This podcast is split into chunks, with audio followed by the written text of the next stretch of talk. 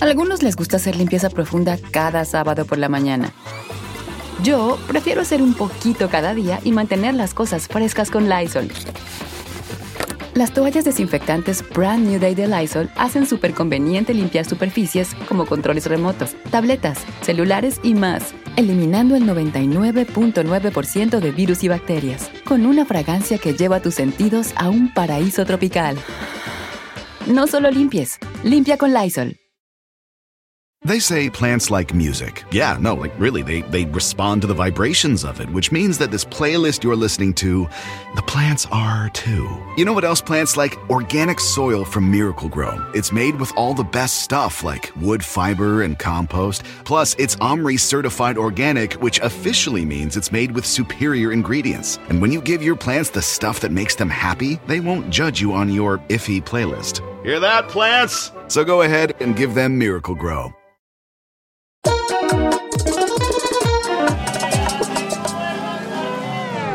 Bueno, bienvenido a este sin rodeo muy especial. Digamos que tengo un invitado que es una institución en la televisión en español en Estados Unidos, porque he sido parte eh, del show número uno en español por muchos años, creo que 20, 25, Dios mío, si me escucha mi nueva jefa de Despierta América me va a odiar si no sé los, los, años. Pero bueno, es una institución porque todo el mundo ha crecido con él, Raúl, no sé, bueno, Raúl González, no sé si algún día asimilas que hay gente que te va a ver y te va a decir, yo, yo, era yo de pequeñito te veía en televisión, ¿sí o no? ¿Te ha pasado? Hola Yomari, ¿cómo estás? Gracias por este sin rodeo al que me invitas a conversar contigo. Yo, Mari, me pasa desde hace mucho tiempo porque yo empecé en la televisión cuando yo tenía cinco años y las primeras cosas que hice fue un programa infantil. Entonces yo me encuentro con gente hoy en día que me dice, yo te veía de chiquito en Venezuela. Y luego de los años en Despierta América tengo gente que me dice, yo crecí viéndote en Despierta América ya es una cosa de la que ya estoy acostumbrado y me llena de orgullo, quiero que lo sepa, porque quiere decir que ah, ha sido un camino recorrido y ha rendido sus frutos. Todavía estoy aquí de pie, por lo menos hoy. Em, empezaré diciéndolo de esta manera para que se entienda mejor. Mis papás escuchan esto, obviamente.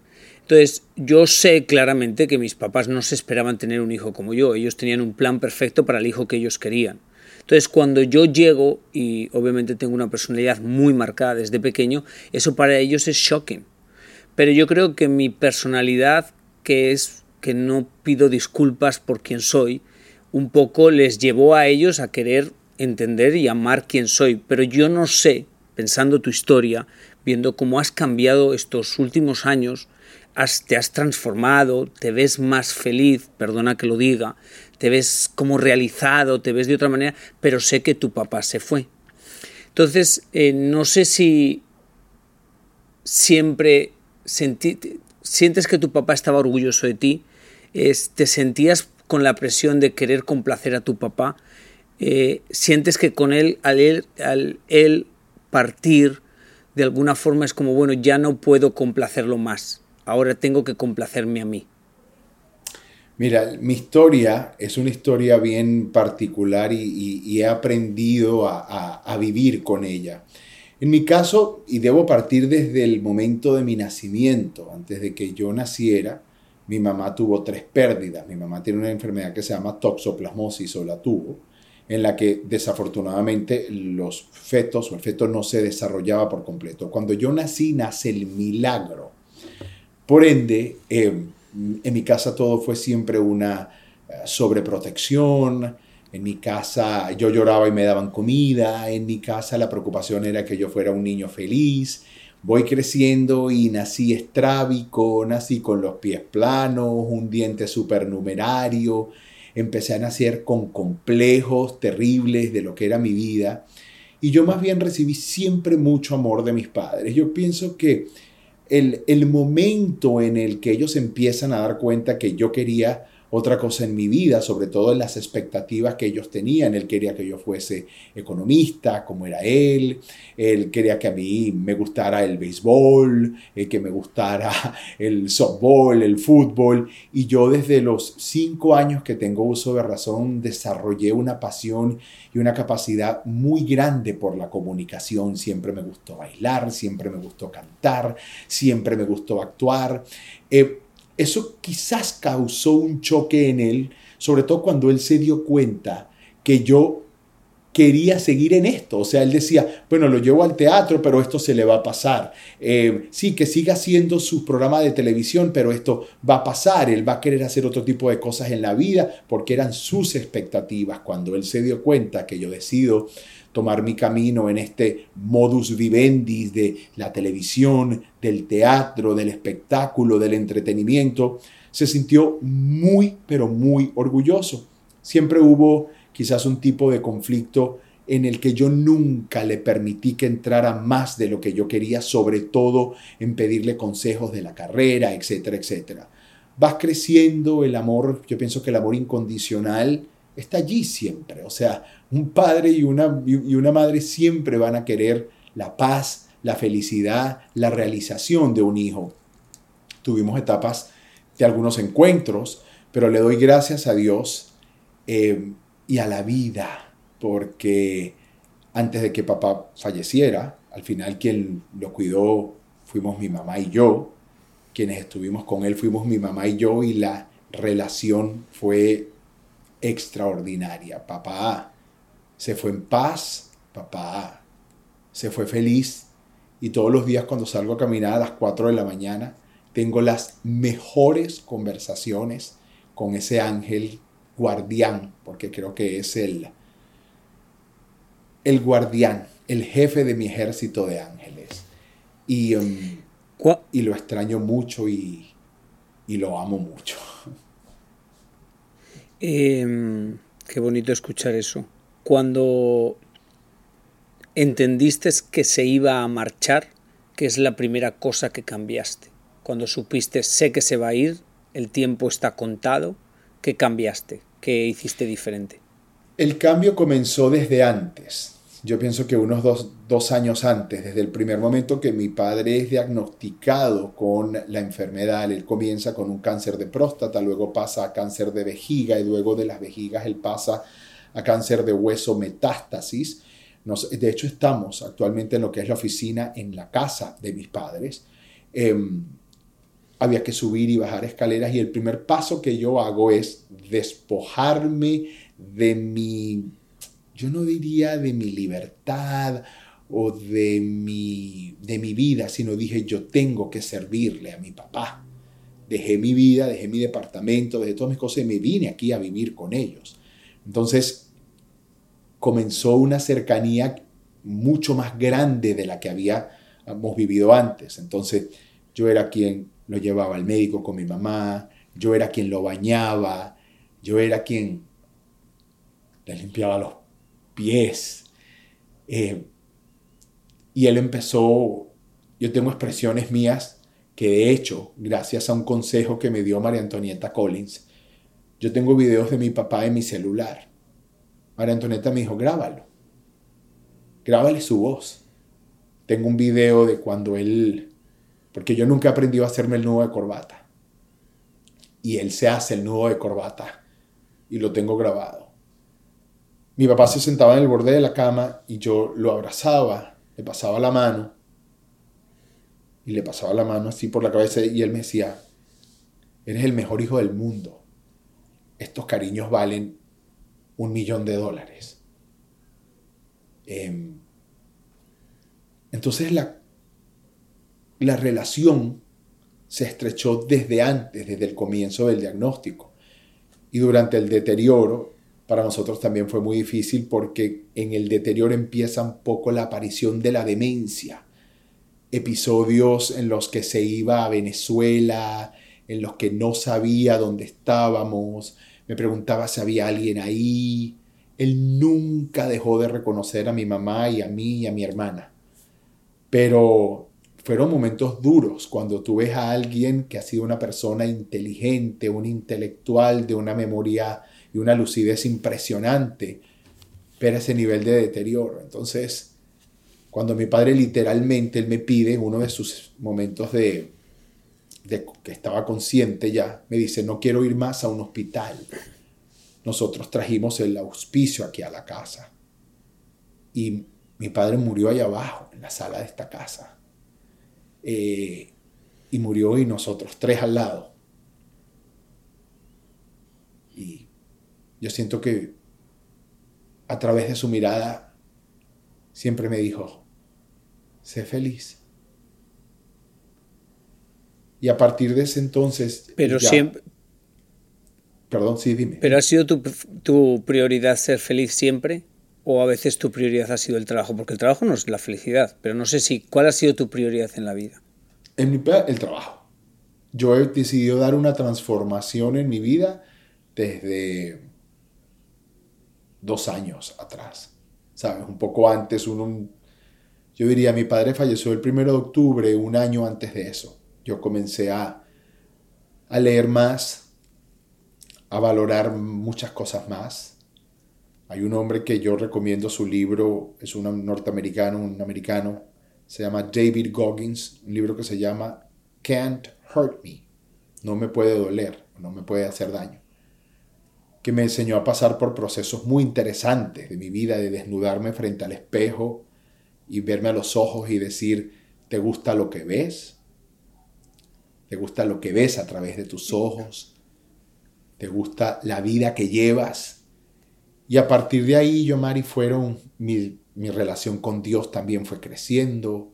No sé, yo pienso que hay una frase que yo uso mucho y es, no hay una sola hoja de un árbol que se mueva o que se caiga sin la voluntad de Dios, queriendo decir para mí que todo pasa como tiene que pasar, cuando tiene que pasar, con quien tiene que pasar y como tiene que pasar. Pienso que cada uno de nosotros viene a un viaje y hay un momento determinado donde algo nos pasa, algo nos toca, algo nos dice y haces, debo cambiar, tengo que cambiar. A algunos les gusta hacer limpieza profunda cada sábado por la mañana. Yo prefiero hacer un poquito cada día y mantener las cosas frescas con Lysol. El limpiador multiusos de Lysol limpia y elimina el 99.9% de virus y bacterias. Y puedes usarlo en superficies duras no porosas de la cocina, baño y otras áreas de tu casa. No solo limpies, limpia con Lysol. Here you are, BPMs high, sweat dripping, body moving, tongue panting. You're working hard, real hard, and you're thirsty. You need vitamins, nutrients for peak performance and energy. And your plants do too. Aw, I mean, just look at the little guy. Water soluble plant food from Miracle Grow is full of essential nutrients. Just a little scoop into your watering can, and boom, instant feeding and bigger, more beautiful plants. It's kind of like a sports drink for your plants. You may have to suffer from heat, but your plants do not. Sí, eh, hablando el otro día con alguien, me dijo algo también que se me quedó marcado. No es por qué, es para qué. Todo es un por qué y no es, es un para qué. Yo cuando entré a trabajar en televisión hace 10 años, eh, muy nuevo en este mercado, yo no he crecido aquí, entonces yo la televisión, no he visto nunca televisión de aquí, la realidad en España no se ve. Entonces todo para mí era muy nuevo. Pero yo siempre en los pasillos escuchaba que Raúl González era el próximo Don Francisco. Es una cosa que escuché por muchos años. Pero yo, o sea, no entendía mucho. Obviamente con los años entiendo que Don Francisco quién es, lo que representa. Eh, también tú, que eras una persona muy fuerte en Despierta América, que hacías Doña Meche, que hacías muchas cosas. Pero yo no sé qué realidad había detrás de eso. Porque luego me encontré mucha gente que querían ser Don Francisco. Es como cuando hablas con una periodista y dice, a mí me encantaría tener un show como como Oprah. Entonces, no sé, o sea, siempre he querido preguntarte eso. O sea, ¿qué de verdad era eso? ¿O sí tu aspiración era ser, tener un show como Don Francisco?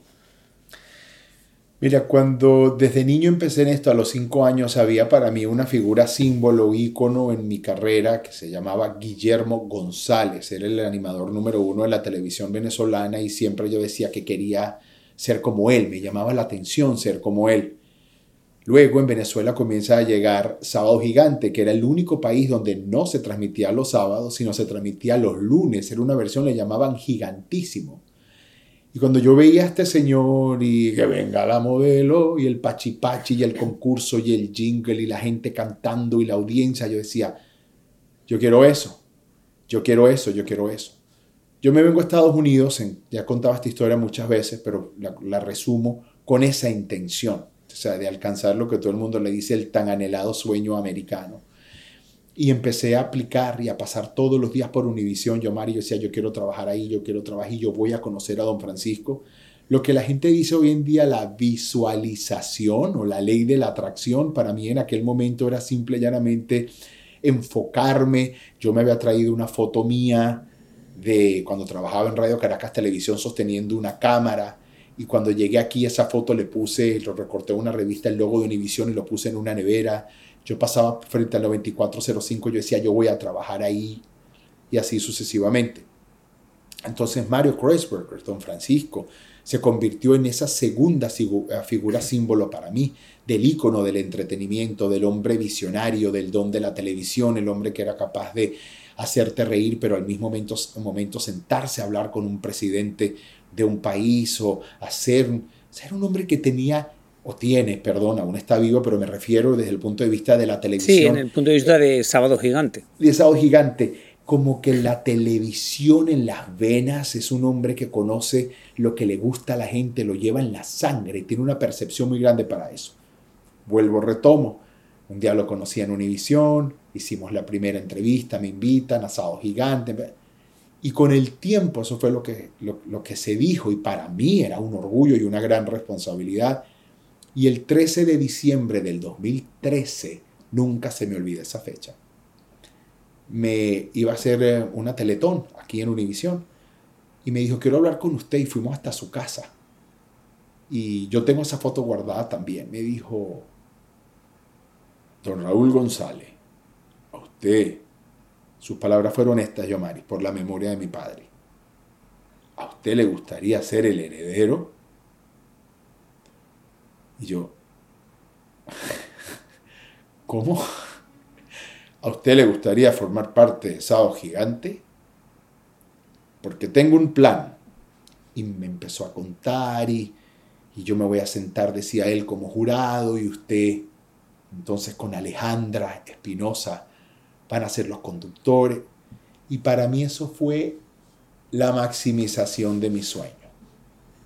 Una de las primeras lecciones que me da el ego, porque fue como, ¿what? O sea, yo llamé a mi mamá inmediatamente. Yo en su casa no reaccioné. Cuando yo me bajé de ese carro empecé a pegar gritos como loco. No me lo podía imaginar. Y repito la frase de no hay una sola hoja de un árbol que se mueva o que se caiga sin la voluntad de Dios. Ese fue en ese momento su propuesta.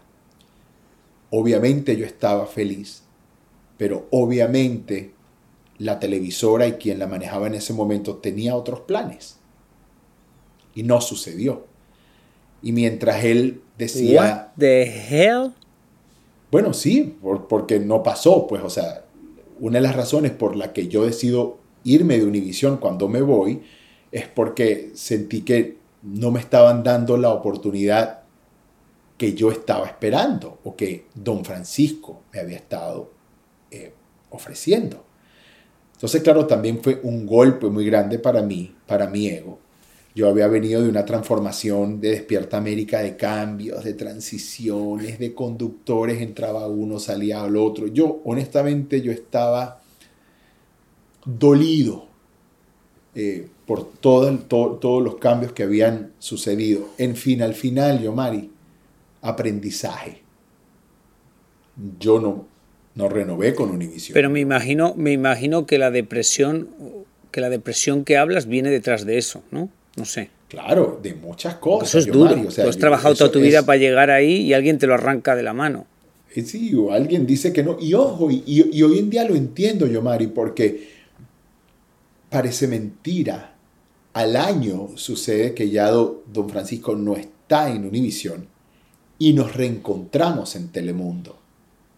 Y él me produce un programa que se llama La Gran Oportunidad, que fue un programa de concursos de de talento, de, de cacería de talento de alguna manera. Yo diría que era como una nueva versión del Chacal de la Trompeta y pude hacer con él 13 programas y para mí fue una de las experiencias más bonitas, más importantes, de mayor aprendizaje que he tenido en mi carrera, porque tener a ese monstruo de la televisión, ya viéndolo de otra manera, porque antes era el admirador, el que aprendía de él, en este momento era el jefe, el que se sentaba, el que decía, el que te decía así no, por esto y entender. Al final me tocó vivir y gracias a Dios hoy en día seguimos en contacto. La semana pasada nos hablamos, le quiero hacer una nota para Despierta América en domingo. Y fue una gran lección para mí porque llego a Telemundo, cuando decido que me voy y voy a Telemundo, estoy tres años allí, no fue lo que ellos esperaban, no fue tampoco lo que yo esperaba. Y de hecho en un momento dije, mi carrera en la televisión se acabó. ¿Sabes? Porque... ¿Realmente, realmente pensaste que... Sí. ¿De verdad? ¿Realmente llegó un punto que dijiste ya, estoy, Eso, esto se acabó? Sí, porque mm, habíamos tenido un intento con eh, Angélica Vale, que yo le llamo mi alma gemela escénica, que se llamó Que Noche. No funcionó, desafortunadamente. Y luego venía Gran Oportunidad, que se hicieron 13 episodios y hasta allí llegó. Entonces yo dije, ellos me ofrecen quedarme en el show de la mañana. Y yo dije, mira, yo me vine aquí no a hacer el show de la mañana. Yo me vine aquí a tratar de hacer mi proyecto, a tratar de hacer mi programa de entretenimiento. No pasó nada y eso sí tengo que tenerlo claro también, lo que no quiero hacer. Y eso terminó un 31 de diciembre Em, me pegó muy fuerte, yo Mari, me pegó muy fuerte. Y en febrero recibo una llamada telefónica de Adrián Santucho. Che, ¿cómo andas, loco? Yo, hola Adrián, ¿cómo estás? ¿Tenés tiempo para hablar de laburo? Y yo, ¿cómo? Digo, sí. Che, ¿vos, ¿a vos te gustaría regresar a hacer la Teletón? Bueno, yo Mari, yo no te puedo contar lo emocionante que fue para mí Recuerdo que él hizo una estrategia de yo pasar por la alfombra de premios Lo Nuestro, nadie sabía nada, todo estaba escondido. Y a Chiquinquirá Delgado le dijeron cinco minutos antes, por aquí por la alfombra va a pasar fulano tal, viene a hacer la teletón. Cuando yo regresé por esa alfombra, yo me vine a esa alfombra y diciéndole a Chiqui, vengo a hacer la teletón, fue increíble. Luz María Doria me dice, la productora ejecutiva de Despierta América, me dice, ¿por qué no vienes una semana a promocionar Teletón. Yo dije, Luzma, yo regreso feliz a promocionar. Y también fue otra gran lección para mí. Porque cuando yo me fui de Univisión, yo no me fui con las puertas cerradas, si no, no estuviera ahí de regreso. Pero fue importante y luego me fui quedando y me fui quedando y Alan se va de vacaciones, puedes regresar. Tuve gente que me decía, ¿cómo es posible? Te fuiste, ahora regresa. Decían, no. Para mí el peor error fue no, no haberme atrevido. No haberme atrevido. A lo mejor me hubiera quedado ahí y ya ni siquiera hubiese formado parte de la fila del programa. A algunos les gusta hacer limpieza profunda cada sábado por la mañana. Yo prefiero hacer un poquito cada día y mantener las cosas frescas con Lysol. El limpiador de inodoros Brand New Day de Lysol limpia y desinfecta el inodoro y el cepillo, eliminando el 99.9% de virus y bacterias con una fragancia que lleva tus sentidos a un paraíso tropical. No solo limpies, limpia con Lysol. Here you are, BPMs high, sweat dripping, body moving, tongue panting. You're working hard, real hard, and you're thirsty. You need vitamins, nutrients for peak performance and energy. And your plants do too. Aw, I mean, just look at the little guy. Water soluble plant food from Miracle Grow is full of essential nutrients. Just a little scoop into your watering can, and boom, instant feeding and bigger, more beautiful plants. It's kind of like a sports drink for your plants. You may have to suffer from heat, but your plants do not. ¿Qué aprendiste de ti que no sabías en esta etapa en la que entras por, segunda vez a un programa que habías estado, que habías salido? que la humildad es muy importante, no que antes no la hubiese experimentado, sino que uno tiene que controlar lo que uno puede controlar. Yo no puedo hacer nada con las decisiones que tomó el ejecutivo o los ejecutivos de aquel entonces o la gerencia de aquel entonces. Yo no podía ser reactivo ante una situación que sí, que era lo que, lo que yo quería que pasara, pero no era mi tiempo. O aparentemente no era mi tiempo. Entonces cuando dices, cuando no puedes, no te dan una oportunidad, ve y búscatela tú. Y fue lo que intenté hacer. Y yo siempre he sido muy atrevido, yo María, atrevido en el buen sentido de la palabra, un tipo de, de riesgo, de lanzarme.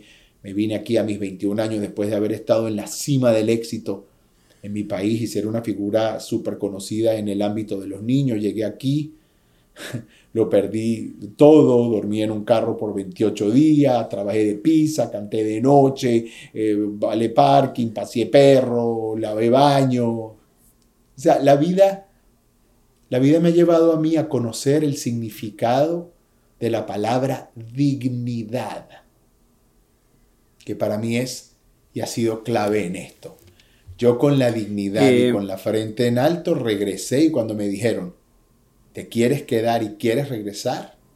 Yo dije, sí. Y aquí estoy. Qué bueno, qué bueno, porque realmente eres Despierta América. Eres, eres Despierta América y creo que eso no es tan fácil de decirlo porque, bueno, te lo dice un turista que ha estado en todos los programas de Univisión y no siempre te conviertes parte del programa, a veces eres solo un turista y otras veces parte, eres la esencia de un programa. Eh, bueno, ahora se te ve una transformación completamente, sobre todo física. Eh, sé que has hablado mucho de esta etapa has sacado unos productos que son como una combinación de todas las cosas que llevas usando, que yo asumo y denomino que es un estilo de vida en el que decides controlarte tú. Em, háblame un poco de eso, porque estaba viendo el video que está muy interesante y sé que, que, te has enfocado mucho en ayudar a las personas que, bueno, que han pasado por sobrepeso, que siguen con sobrepeso y siguen esa lucha que, que es amarse en el espejo, mirarse en el espejo y encontrar algo que te guste. Mira, yo, Mari, em, yo llegué a esta etapa en mi vida, lo hablabas al comienzo del podcast, después de mucha transformación, de mucho crecimiento. Te dije, para mí, yo me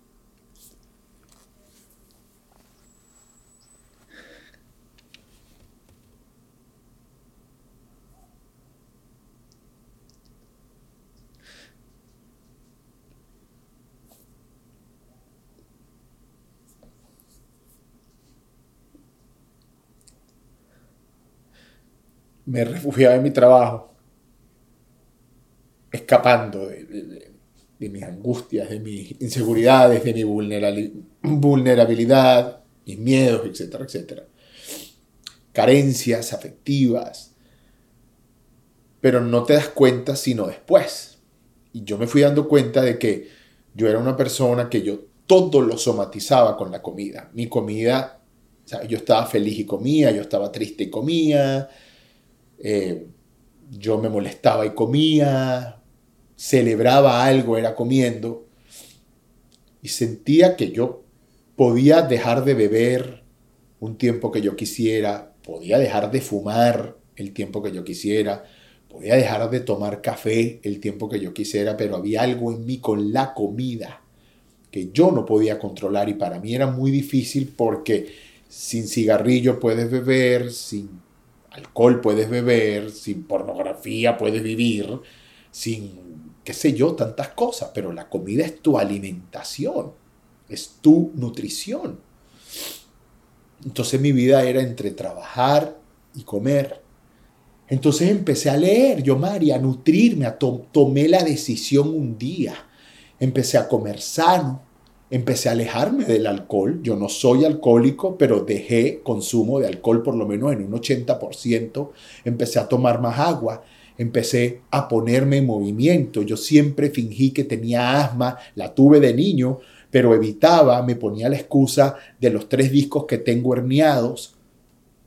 Eh, empecé a pensar en positivo, a escribir. Yo, Mari, estos son mis cuadernos, estás en la oficina, estos son cuadernos míos de mis afirmaciones, de mis visualizaciones, mis libros, a tener una agenda, a organizarme, a, buscar libros que, me, ayudaran a leer en inglés. O sea, paré la excusiti, Yomari, paré la excusiti y empecé a ponerme como prioridad.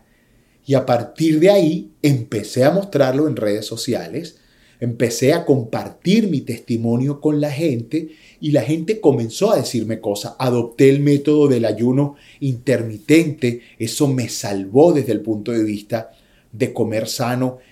Y Yomari, yo se lo digo a la gente, por eso el sistema se llama súmale a tu vida cuando tú dejas de vivir en lo tóxico, con lo tóxico. No sé por qué todos desde que nacemos nos tiran en este mundo y empezamos a absorber todo como esponja, pero coño, nos quedamos siempre con el caos o con lo negativo si me enfoco en que no voy a nadar porque me voy a ahogar, si me enfoco en que no voy a ir a la guerra porque voy a perder, y perdón la expresión, pero es todo metafórico, si no me voy a comprar un carro porque lo voy a chocar, ¿cómo voy a ir a mi vida pensando que voy a perder? Entonces yo fui armando todo, como decía el gran filósofo Chespirito, sin querer queriendo, me tomaba 20, 20 pastillas porque empecé, me tomaba quemadores, y dije, no, no, no, vamos a hacer esto bien. Y creé este sistema junto con mi hermana, mi cuñado, un doctor venezolano que se llama el Daniel Valero, y le digo, vamos a hacer un sistema que se llame Súmale a tu vida.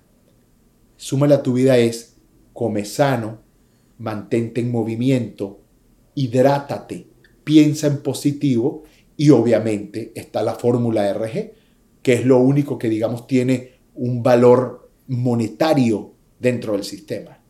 De resto, la plataforma te da todos los días opciones. Hago en vivo con dos gemelos colombianos haciendo ejercicio, invitando a que la gente se mueva.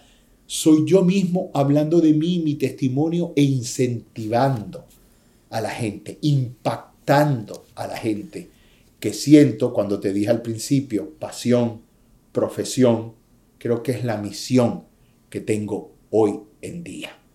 Y obvio, nada es perfecto, hay detractores, hay gente que sigue poniendo en las redes y yo me quedo loco, por eso lo hablo. Yo le dije a mi hermana, si yo voy, si yo tengo que hacer esto, tengo que hablar con la verdad. Yo no puedo ocultar que yo me hice cuatro operaciones, pero eso fue en el 2010. En el 2018 volví a pesar 240 libras. No demerites todo lo que he venido haciendo de estos años para acá. Lo que pasa que todos, como estamos en este medio del entretenimiento, pagamos y somos consecuencia de muchas cosas que pasan en el medio. Y tú sabes perfectamente que en este medio pues hay mucho vendedor de sueños, que yo digo, y mucha gente que pues cuentan una cosa que no es verdad. Entonces todos de alguna forma nos, en algún momento nos miran y nos dicen, sí, pero tú vosotros sois todos unos mentirosos.